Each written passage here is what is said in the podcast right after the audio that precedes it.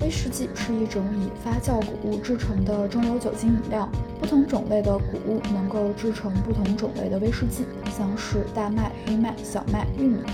并且威士忌是在世界各地接受到严谨规范的烈酒，有着不同的等级和种类，但皆有着谷物发酵、蒸馏以及于木桶中陈酿等典型的统一特征。威士忌当下也成为年轻人喜欢的一种社交酒类。不过提到威士忌酒吧，你会不会第一反应是昏暗的灯光环境，配上红丝绒沙发，穿着马甲衬衣、梳着油头的酒保和富有节奏感的爵士乐爵士乐音乐环境？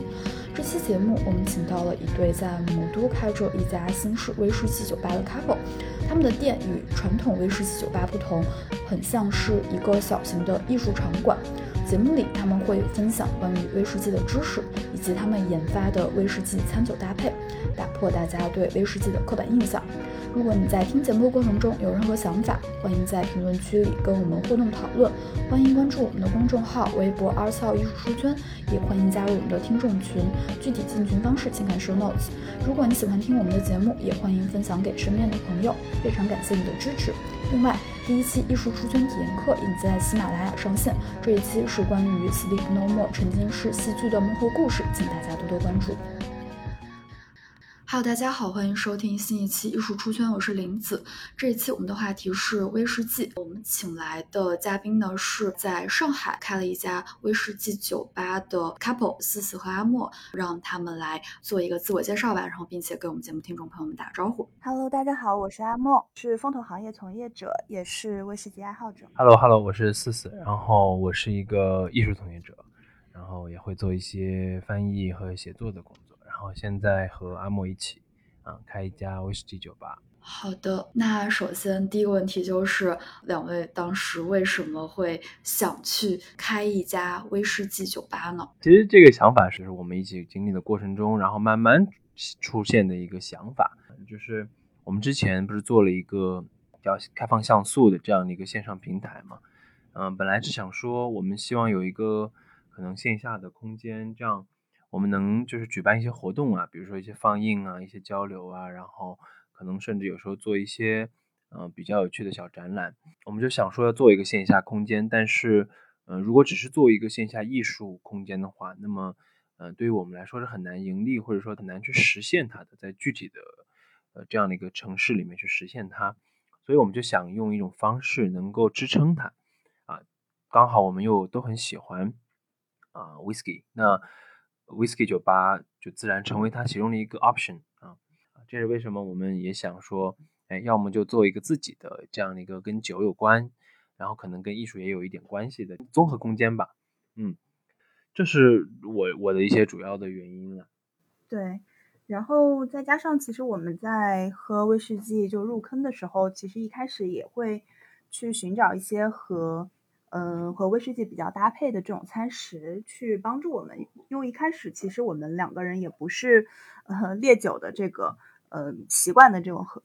非常习惯的这种烈酒的这个高酒精度，所以一开始我们也找了一些餐食去帮助我们缓和这个酒精度的这个感觉。所以有这样的一些搭配，我们也想说跟跟大家一起分享一下我们的一些心路历程吧。然后再加上我自己的一个职业关系，其实我日常生活中还是会跟很多的这个创业者打交道，包括也看到很多像夫妻啊、情侣啊，然后去创业，然后也有非常成功的一些案例，所以自己其实不免有一些小小向往吧。然后也对这样的这种夫妻共同的创业生活还是有嗯有一些热情，所以我们当时其实有一段时间的这个考虑，但最终其实我们下定决心要开。一家 whisky bar，也就是花了一个晚上的时间就就敲定了，然后我们第二天就着手去去做这个事情了。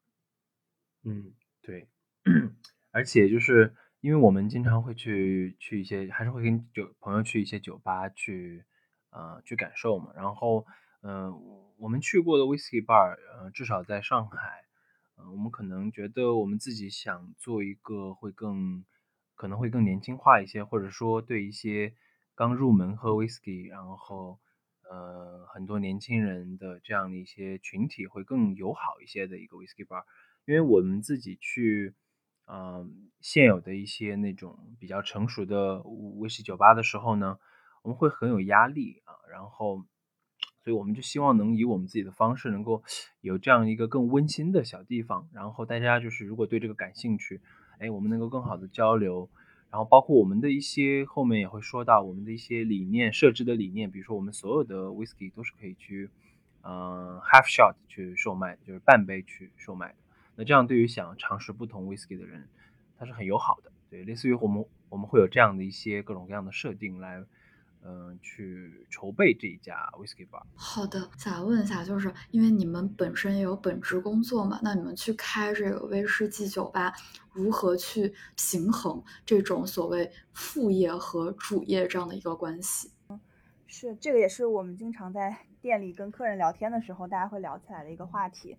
呃，其实这也是我们当时为什么就是能够下定决心去。想去开一家 whiskey bar 的一个小原因，就是我们俩虽然都有这个我们的正职工作，但是相对来说，就是我们的正职工作时间还算比较的弹性，然后也都是偏向于这种呃项目制的这样的一个工作流程，所以我们会有一些这个额外的一些时间，但是呃是如果一旦忙起来的话，还是还是挺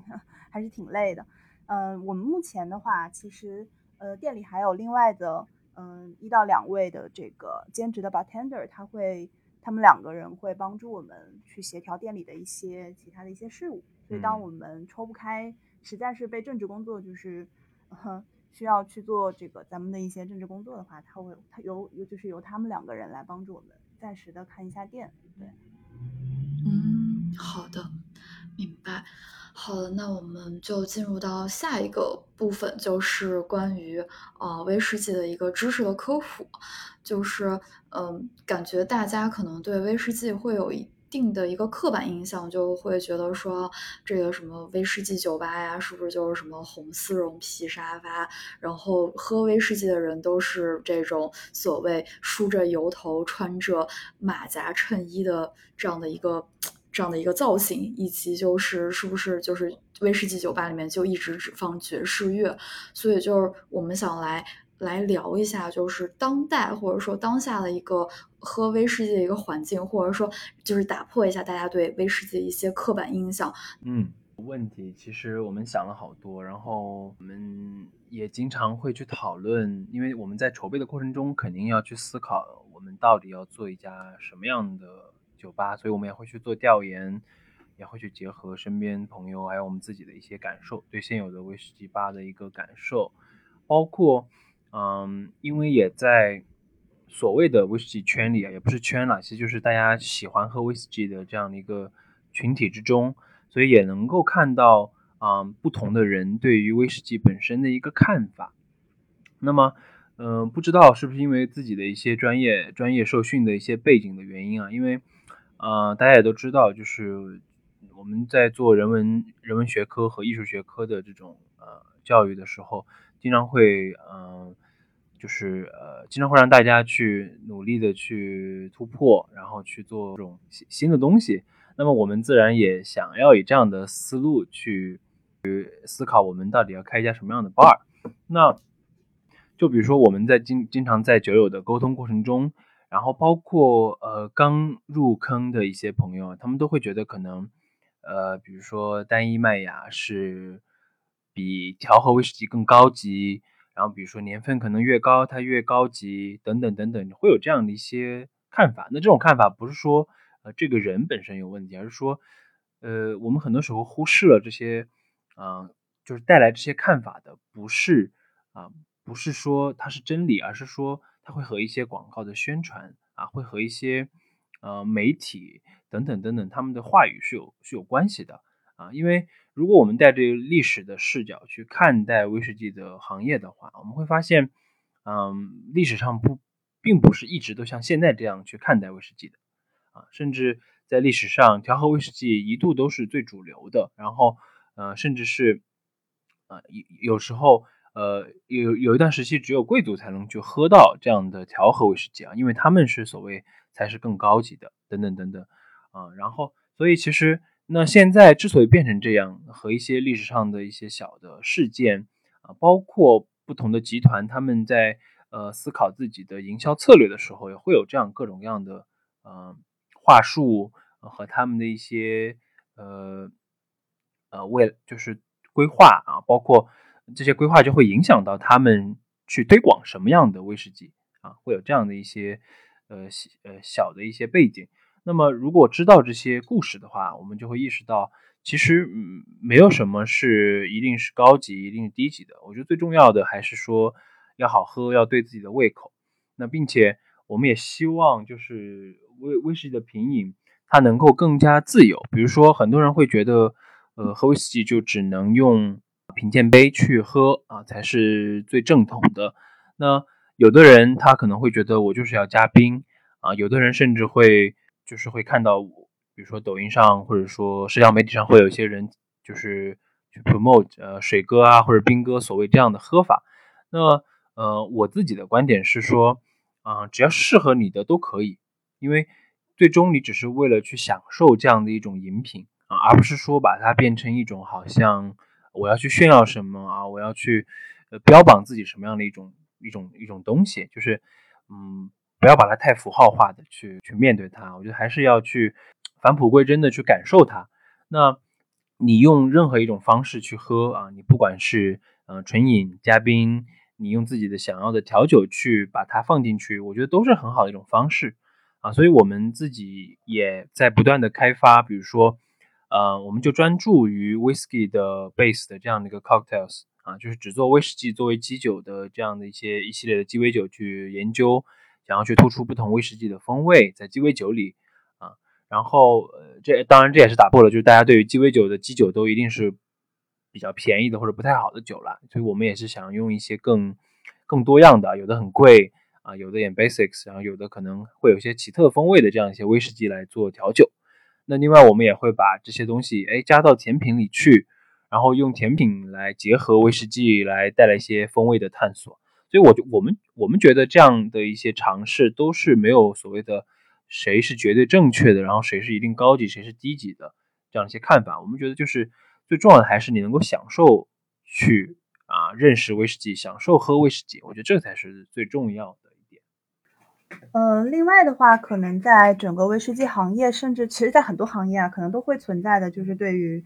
这个性别方面的一些刻板印象吧。首先从喝的，就是喝威士忌的这一方来说，很多人可能会觉得啊，它是烈酒，然后。可能是一个男性专属的这种酒精的饮品，然后女性可能有的人就我们也确实听到，可能有的客人会就是言语中透露出女生都品不来威士忌，然后女生可能就是适合喝一些小甜水的调酒之类的，这种其实我们还是见到蛮多的。但其实，呃，我们其实这边有很多女客人，她们也都入坑威士忌很久了，然后对威士忌的这个无论是品鉴的这个丰富度啊，还有他们的对于背后的一些历史啊，或者呃，甚至是风味的一些化学原理什么的，都还是比较了解的。包括像威士忌很著名的，就是它的苏格兰的一个泥煤的这种风味。然后这个泥煤的风味也会有人觉得是女生是 handle 不来的，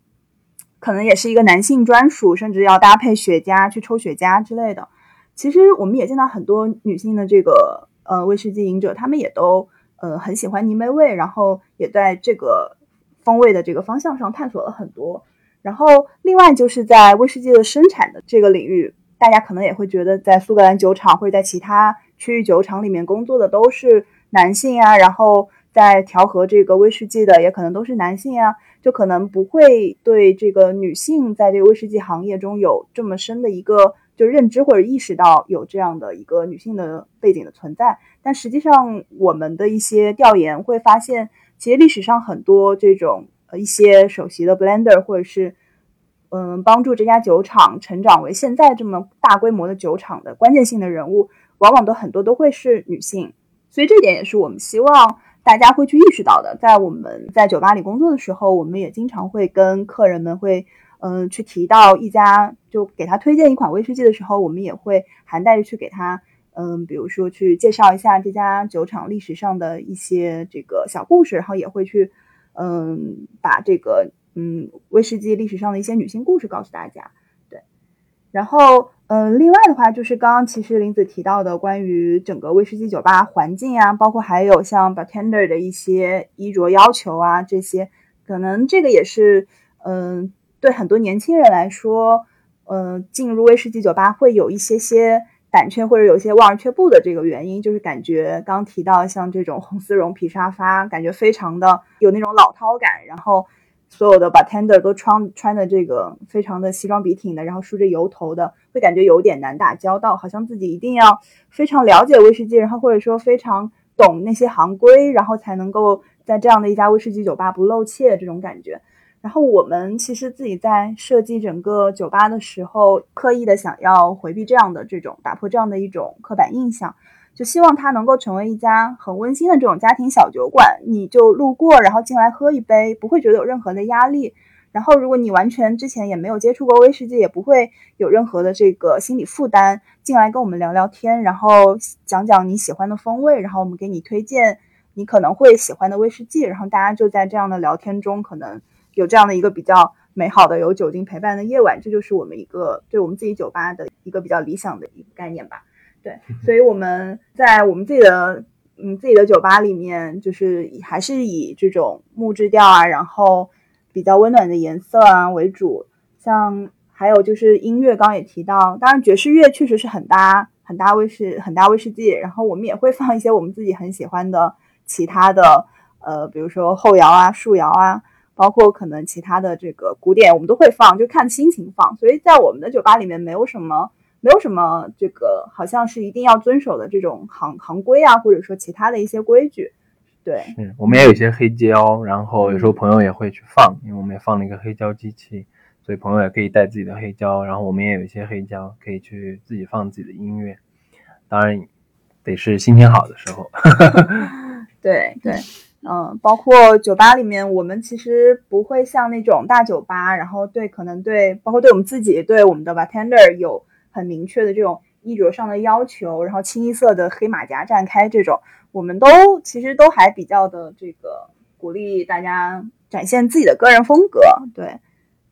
这样的话也会我们站在吧台后面去跟吧台前面的这个客人聊天的时候，他才不会把你当做是整个酒吧的这个只是附带的一部分。而是把我们当做一个独立的个体去跟我们去交流，会更像朋友一样的这种感。好的，那我们进入到呃下一个话题，就是关于餐酒搭配上。其实之前去品鉴威士忌的话。大家的传统观念或者刻板印象就是觉得应该是纯饮的这个状态，但是我看到了，就是阿摩和思思，你们在你们现在威士忌酒吧里面也会做一些这种餐酒搭配，就是将一些餐点或者将一些甜点跟威士忌进行一些搭配。那在这一块儿的话，呃，你们就是有什么样的一些讲究吗？对，像你说的，传统意义上，就是大家可能很多觉得威士忌就应该纯饮，或者说历史上威士忌。可能大多数时候也是作为推荐作为一个餐后酒去饮用，就是可能拿它去搭餐的还是相对来说会少一些。嗯，但其实我们自己的一个品饮的一个经历上来看，它和很多餐食去一起进行饮用还是非常还是非常棒的。无论是比如说一开始不太能接受这种高酒精度的，呃，刚入门的这个萌新来说，还是已经呃喝了很多威士忌的这种老饕来说，其实都。都可以发现一些非常新的这种风味体验。呃，我们自己可能觉得，呃，首先最首当其冲的一个推荐可能就是巧克力类的。呃，其中可能更推荐像生巧，因为生巧相对于我们普通买到的这种常温的巧克力来说，它的熔点更低，基本上接触到你的舌头，你口腔的温度就能够让它立刻的这个就是入口即化了。然后生巧的那种非常甜美的那种感觉，嗯，可以在很大程度上去缓和掉。你刚入口威士忌那种比较强烈的一个酒精感，这个就特别推荐一开始不怎么不怎么喝烈酒的这个朋友去去尝试，它可以把这个酒精感做到一个很好的一个一个一个掩盖，然后其后的这种可可的风味啊，然后一一些一些些香料的风味啊，然后再加上它这个非常甜美的整体的一个感觉，包括油脂感，可以更好的衬托出这个后期威士忌的这种呃整体的一个风味。其中我们比如说有一些推荐的酒款，可以让思思来给大家推荐一下。你 不用低调，其实你也都知道，我们都自己试出来的。因为我们自己就喜欢平时就喜欢用各种就是呃吃的来搭配，啊，我们之前也说到，就是我们不觉得这样不好，对吧？当然，呃，我们也要去承认，就是说，比如说，如果我吃一块生巧再去喝一个 whisky，它肯定，因为很多人在这里会就比较本质主义或者说原教旨主义一些的人，他可能会觉得，哎呀，那你这样你破坏了它本来的风味，对吧？可能。呃，你把它一些东西层次给抹没了，然后你就是你感受的更甜美，但是你喝到已经不是它了呀。但是，嗯，我们可能会觉得，嗯，如果你不能让一个人愉悦的话，那你喝这个东西它的意义也就会下降，对吧？我觉得最重要的还是我们喝这个会开心。那巧克力我自己很喜欢，然后，嗯，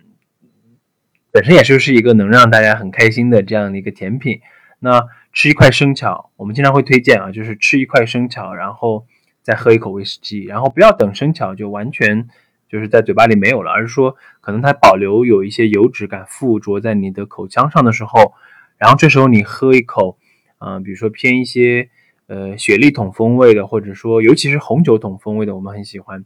呃，就是 wine cask，然后这个会跟呃你口腔中那剩余的那种生巧的油脂感啊产生非常。有趣的这种碰撞，它会让它的风味变得更加的甜美。然后它的它也不是说那种很腻的那种甜啊，它是一种仍然是一种苦和甜的这种结构。但这种苦甜的结构会更加的愉悦，然后更容易令人接受，觉得酒精感也会变弱很多啊。所以我们经常会来我们家做客，在我们开酒吧之前会有朋友来我们家做客啊，我们就会提供生巧搭配啊红酒桶的威士忌这样的一种。饮法或者说吃法啊，然后很多朋友甚至回家之后，嗯，下次跟我们见面的时候，就是念念不忘我们在在我们家喝的这个，然后呃，甚至他说他每次在吃生巧的时候都会想到威士忌，所以我觉得它是一个很能让人带来愉悦，然后嗯，让大家开心的这样一种搭配。我觉得这样其实对于威士忌来说也是很美好的一件事情。对，这给他留下了其实非常美好的一个风味的一个记忆。对，所以我们就是对生巧这个特别的觉得特别推荐，所以在冬季的时候，我们刚开业的时候，我们自己也自制了这个生巧，加入到了我们的菜单上面，去推荐给大家在品饮威士忌的时候进行一定的一个搭配。对，然后还有甜品类的里面，我们还会推荐像冰淇淋，也是一个很好的选择，尤其在现在这个入夏的这个时期。呃，可能有的人觉得生巧的整个油脂感会偏重一些，然后巧克力的这个整体的感觉都是会醇厚一些，那冰淇淋就会更清爽一些。在现在比较清爽的一个季节，就很推荐，嗯，用冰淇淋去搭配威士忌，然后它冰冰凉凉的感觉，其实呃也会有点点类似于一些爱加冰喝威士忌的呃朋友的一个选择，它会。降低这个整个口腔的温度，然后也会能让酒精感稍微得到一定的这个缓解，对，然后再加上冰淇淋的口味也非常的丰富啊，就是各种各样的风味都有。我们自己现在也在尝试去嗯开发一些和不同的这个嗯不同桶不同桶的这种威士忌的一个搭配。目前我们也有做一些，比如说像抹茶冰淇淋去搭配泥煤风味的威士忌，然后还有。像我们自己现在比较喜欢的，像还有用生姜，还有用这个豆腐去做一些冰淇淋，然后去搭配，比如说波本波本桶啊，或者其他桶型的一些威士忌，都会有一些不错的这种表现。嗯，而且但我们得提醒一点，就是因为吃冰淇淋，它的冰和甜会让你就是忘记你在呃饮，有时候会甚至让你忘记你在饮用一个酒精，也是烈酒，所以呃它会很容易微醺，所以也也要提醒大家在。就是尝试冰淇淋搭配的时候，得得得注意，因为我们之前，嗯，在我们自己的小红书账号上面就出过一期，就是冰淇淋不同冰淇淋搭配啊不同呃风味威士忌的这样的一个小测评吧。对，小测评。然后，所以当时一天我吃了，呃，吃了有十，我觉得有十根十十根左右十款冰淇淋，然后每款冰淇淋我又要搭配。就是七八种不同的威士忌，九种九种不同的威士忌，嗯，所以最后，嗯，就是很容易就就就就都不是微醺了，对，很容易上头了，整个上头，所以对对，所以还是要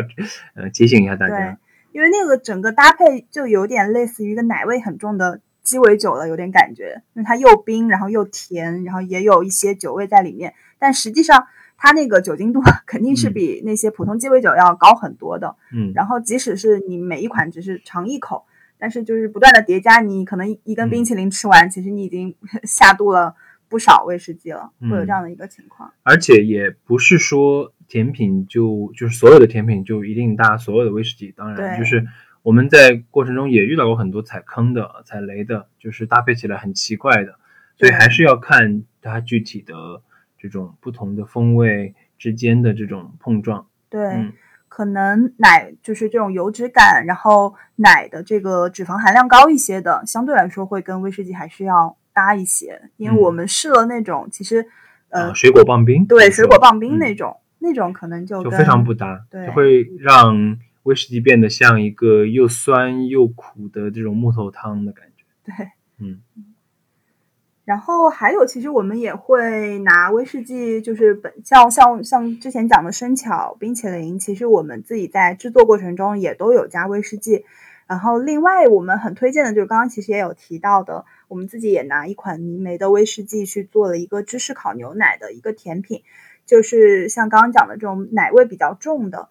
嗯，有带一点点芝士一一点点微咸的这种口感的。甜品其实也非常的搭，然后整个把泥煤威士忌像嗯变得非常的奶味非常的重，就有点奶乎乎的，就有点感觉像篝火烤棉花糖的那种感觉。这个也是很推荐，比如一开始对泥煤威士忌不是那么接受，觉得它那个泥煤味很重啊，很像消毒水啊的一些朋友，然后从这个地方开始入手，开始去入门，然后去接慢慢接受它这个泥煤的一个感觉，然后到后面的话，可能对于它。去直接纯饮泥煤味的威士忌会有一定的一个帮助，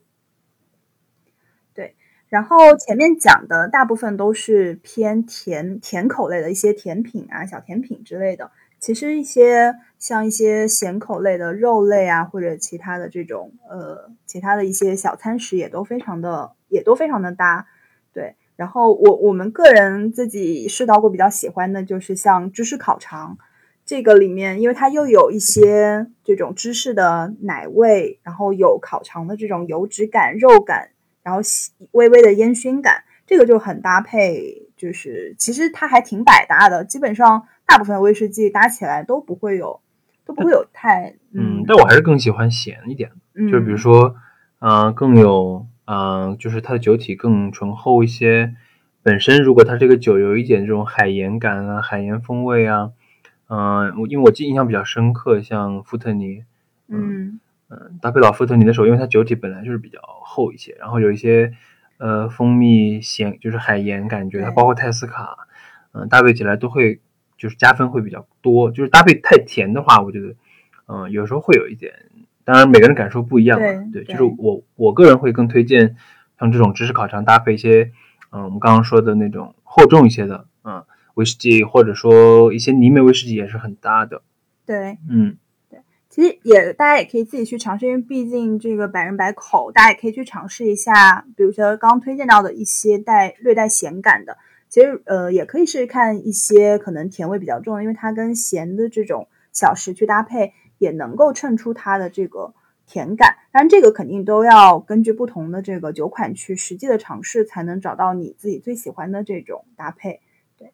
然后，嗯，包括我们现在自己会在店里尝试的，呃，另外的一些搭配，就是像我们去其他的酒吧，或者无无论是 One bar 还是其他的一些餐酒的一些吧里面，可能比较多的都会是给你上这个西式冷肉，然后里面有里面有像这个呃生火腿啊，或者是其他的这个萨拉米啊之类的这种西式冷肉。但其实我们我们觉得，其实虽然这个威士忌是一个。呃，所谓的洋货啊，但但其实跟这个咱们咱们中式的一些呃下酒菜也都非常的搭。然后我们自己最近吃到过的一个非常喜欢的就是鱼饼，然后它非常软弱的那种口感，有点有点类似于像那种呃像有有一点点那种年糕感，但是它又会有咸咸的这种鱼香海鲜的这种感觉，就也很搭配。像刚刚提到的那种带一些海风感的这种威士忌也都很搭。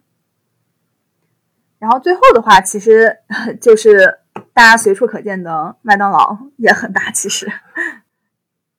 啊，我觉得可能，嗯，对，就是因为你刚才其实你你你略过了一些就是经典搭配嘛，就是其实我觉得经典的搭配肯定还是有经典的道理，它也是很很很好的，不是说我们觉得就经典一无是处啊，或者说传统就不好，我们其实也不是这样的看法。对对，就是呃，我们经常也会搭配一些火腿，然后包括呃，有的人搭配橄榄，对吧？也也也，也很不错。对，然后包括就是不同类型的芝士和威士也是一种臭味相投的呃这样的很好的搭配啊，都是发酵的这种美妙产物。嗯，只不过我们想就在这个基础上做一些我们自己的好玩的尝试啊，别人没有试过的，或者说大家忽视掉的。所以我们这个季度刻意的把冷肉，嗯、就是我们这个季度的菜单啊，把冷肉全部替换成了呃中式的这样的我们所谓的热肉啊，对所以会有一些不一样的体验。如果感兴趣的话，可以来试一试啊。然后刚才那个阿莫扣，呃，阿莫 Q Q 到我的那个麦当劳，对我自己很喜欢吃麦当劳，然后也呃每次喝，主要是以前每次喝完之后就会想吃麦当劳，也不知道为什么啊，可能不知道是不是因为那个表情包，我好想吃麦当劳啊那个表情包，然后然后麦当劳的话，可能也一是因为它本身比较有油脂感吧，我我个人最喜欢搭配的是那个鳕鱼堡啊，因为。因为那个牛肉堡的话，它本身的风味可能太强烈了，就是威士忌的风味会被压过去了。而鳕鱼堡它本身相对来说风味会比较的，呃，就是啊会比较清淡一点，对吧？然后，但是那种鱼的那种鲜味和那种油脂感，又会给就是威士忌带来一些不错的呃这样的辅助。所以我经常会就是喝完威士忌吃鳕鱼堡啊，经常这是我的一个搭配，包括。呃，像我我我记得你就比较喜欢薯条，对吧？每次我就点一个套餐，然后你就吃薯条，吃里面的薯条，然后我就吃鳕鱼堡。对，因为薯条这种焦香焦香的感觉，然后带点微微的咸味嘛，就非常的搭。其实就很，我觉得搭泥煤啊，搭那个都都都挺搭的。我觉得这个应该大家都试过，可能。嗯，是。然后，那就是对于比如说，嗯，想入门威士忌的朋友，你们会有没有一些就是威士忌的呃风味的这种呃推荐，或者说一些品牌的推荐，或者说不同产地的一些推荐？嗯，首先我们要声明，我们不是给哪个品牌打广告啊，这里肯定是没有广告，哈哈哈我倒希望有广告。然后，呃，因为这个问题其实我经常遇到，因为毕竟你在。酒吧里嘛，因为我们酒吧里的话，虽然我们两个都会去跟客人聊，但是比如说客人如果遇到威士忌上面的问题，嗯，呃，主要还是我现在现在主要还是我去跟他们沟通，所以我经常会跟不同的人去推荐不同的威士忌。那嗯，刚入门的朋友，啊，我会去问他们，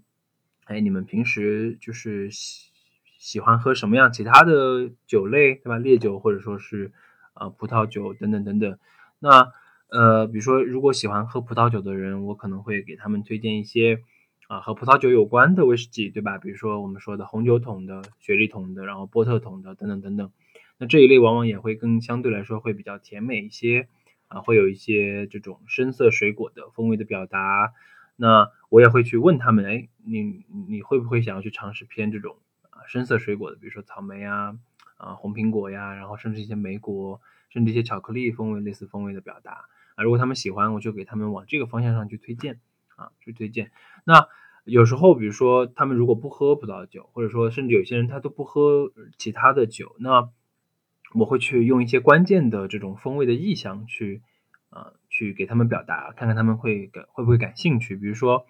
嗯，我我通常会问，呃，你是更喜欢偏那种白色水果的果香，比如说。梨呀、青苹果呀，这样的一些风味表达呢？还是说你想尝试一些有一些呃花香，还是说一些更椰子、香草、奶油这样的一些风味表达？还是说你想刚才说的那种深色水果，对吧？或者说巧克力、摩卡这种风味表达？还是说你想尝试一些 smoky and peaty，对吧？就是有一些烟熏感的泥煤的。那泥煤的表达可能会是一些像熏肉啊、培根呐，然后可能有一些。点燃的这种篝火等等这样的一些风味表达，我会用一些这种呃比较具象的这种风味表达的意象来去跟他们沟通，然后去看他们对哪个感兴趣，然后我去推荐。那一般情况下也就会从最基础的开始嘛，对吧？比如说，如果是呃雪莉桶风味，那我可能会从啊一些哎嗯尝试一些重雪莉，或者说我们从不同桶型的雪莉去哎做一个对比。啊，可能会我会推荐他们点两个 half shot 啊，然后去 compare 他们之间的一些不同啊，我觉得这样就是通过横向比较，你会更容易理解，就是哎，不同的威士忌为什么会风味不同，对吧？然后他们各自又有什么特点？啊，我我我会这么去详呃比较详细的去推荐，倒不是说一定会推荐哪一款入门的，或者说一一定哪个品牌，对，然后包括我们也每个我们希望啊，当然现在也在做，就是会经常去换酒款，包括我们本身酒也算比较多了，对于一家很小的威士忌吧，我们有四百多款威士忌，然后呃也会想要去每个季度或者说每半年去啊至少会换一整批。啊，不同的风味的威士忌，然后会带来一些新的酒款，有时候会有一些更老的历史上的一些有趣的酒，对，希望这样的方式来去啊满足大家对于不同风味的一个兴趣吧。嗯嗯，明白。那就是说，在呃你们自己在这，比如说你们在选择这四百多款威士忌的时候，你们是如何去进行一些选择呢？嗯。绝大部分是我们自己就尝试过，我觉得值得一试，对吧？有的时候是因为它很好喝啊，有的时候是因为它性价比高啊，我觉得这种都是我会去推荐的。那也有一些情况，比如说我觉得它的风味很有趣，对吧？它能够代表某一类风味啊，它很有趣，嗯，所以这种也我也会去选择。然后还有另一类就是，嗯，大家评价都很好啊，那就是。我们也会有一些专业的网站啊、酒评人啊，包括大家平时喝的，就是如果大家评价都很好，我觉得也值得一试，对吧？然后虽然有时候，哎，我们自己试了之后发现并不如大家评价的那么好，或者说，嗯，对啊，就我，但我但我觉得它也是值得一试的。就是我们毕竟在这个过程中，不是说因为每个人的风味感受还是会有偏差的，所以，嗯，我们还是要尽可能包容的去选择它的这样的一个，啊，一个库啊，或者说一个。呃，这样的一个 selection，嗯，但是有一点会比较注意的就是，我们会比较避免去选，嗯，就是在随处可见的一些太常见的威士忌啊，因为我们地方实在太小，就是我们现在放的已经是满满当当，已经基本没有什么位置再放多的了，所以比如说太过于常规的、随处可见的，然后嗯，我们就没有去再给它留空间了，对，因为我觉得你在家就完全可以喝，你在任何地方都可以喝得到，嗯。嗯，产区就是其实大家也也也也有一些误解，就是可能大家觉得产区会跟风味差别很挂钩，但其实事实上不是，因为我们经常会遇到相邻的两个酒厂，他们能够生产出完全不一样的呃这种呃威士忌的风格。那一般啊，我们粗略估计来说，我们会认为。百分之七十左右的威士忌的风味来自于它的熟成环节，也就是 maturing 啊，它在木桶中所获得的风味。然后百分之二十左右会在它的 fermentation，也就是发酵过阶段中获得的这种啊分子多样性啊这种风味。那还有一些其他因素，就还有百分之十就是其他的一些因素，比如说蒸馏啊啊，比如说酒厂的一些环境啊所带来的一些影响。那所以我们可以看出，就是就是它的产区跟它的风味之间的挂钩是比较小的，比较微弱的啊，不是说完全没有联系，比较微弱的。那嗯，所以我我一般不会说按照产地去推荐，我会担心这样带来一些呃误解。如果他习惯性的这么认为，可能会影响到他后面进一步的去理解威士忌的风味。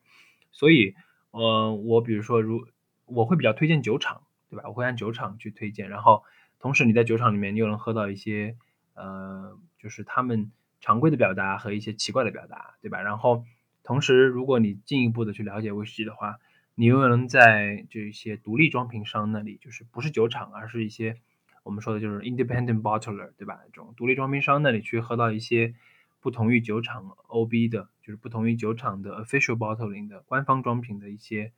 啊，更奇妙的风味啊，独特的风味啊。话说回来，就是。比如说，如果他喜欢一些新鲜水果的风味，那我一般会推荐像林克伍德啊、格兰卡登，然后还有一些不同酒厂的一些优质的波本桶的啊风味表达，对吧？甚至是像格兰杰的经典的十年，然后欧本的十四年，这种也都是会推荐的。然后还有像啊我们熟悉的格兰威特，它有一个呃出甜筒的系列，那那个系列我觉得也是很好的去接触这种新鲜水果风味表达的一个啊一个案例，一个案例。那如果比比如说他比较喜欢这种成熟的水果，那我可能会啊推荐像。咱们中国台湾的伽马兰啊，卡瓦兰啊，卡瓦兰很有意思的，因为它是热带嘛，所以它的熟成跟在北就是呃就是很北边的苏格兰，它的熟成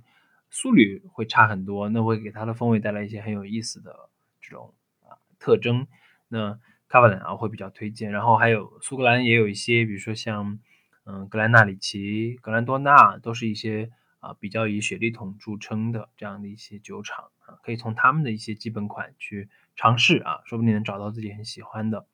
那如果是泥煤的话呢，嗯，我相信这这个大家都能够推荐了，因为很多人都会比较熟悉像泥煤威士忌。那我们也能看到各种各样的推荐。嗯，没错，从艾雷岛去尝试肯定是可以的。艾雷岛是比较著名的以这种泥煤风味著称的酒厂。那嗯，除了艾雷岛上的一些酒厂啊，嗯，包括艾雷岛上，我觉得像布赫拉迪，它是比较就是年轻新锐一些啊，有有有趣的一些酒厂可以去尝试。那还有像呃一个比较小稍稍微小众一些，像托本莫瑞他们家有一个叫做李爵啊，我们可能会呃俗称他李大哥的这样的一个产品线，那也是一个很不错的尼美的产品线，我们也会推荐，经常推荐朋友去尝试。对当然，更多的可能还是，比如说，我会在酒吧里，对吧？我直接把酒从酒架上拿下来，去给大家讲故事、去介绍，然后去推荐，这样会更加细致一些。酒这个东西啊，因为它对于酒的感受会比较主观嘛，对吧？相对来说会有很多的主观性，虽然它也有很多客观的这种化学物质确实在那，但是我们对于喝酒的态度往往还是比较主观的。然后，所以我们对于就是对于一款酒好不好喝。经常会受到别人观点的影响，对吧？然后我觉得这也是也也也这也可能是因为人人的这种嗅觉和味觉感知其实相对还是比较弱的啊，所以我们经常会受到别人观点的一些影响，所以经常会遇到，比如说呃大家都说这个酒好喝，你喝了之后呢，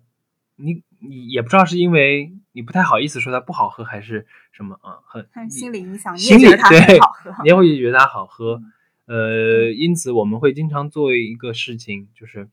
啊盲品啊盲品。那样的话，呃，就是你不知道这个酒是什么，但是我们会出题啊，一般会有三款、四款甚至更多的横向对比，然后盲品。呃，你不知道它是什么酒的前提下，然后你去哎。就认真的 focus 在它的酒本身，然后去感受它的风味是不是你喜欢的？你觉得它风味表达的好不好？啊，甚至更难一点、进阶一点，你要去回答或者猜测它是什么样的酒啊，或者说猜测它是多少钱、多少价位的酒，以这样的方式来，其实小游戏的，就是热身的小游戏，就是我们每次在做一些活动的之，就是第一个保留节目就是这个啊，就是会让大家去玩这样的一个盲品游戏啊，然后。每个人就是不呃，大家会参与进来，然后啊，这个盲品不是说我们真的真的那个蒙着眼睛啊，就是你也不知道它酒是什么去去品尝，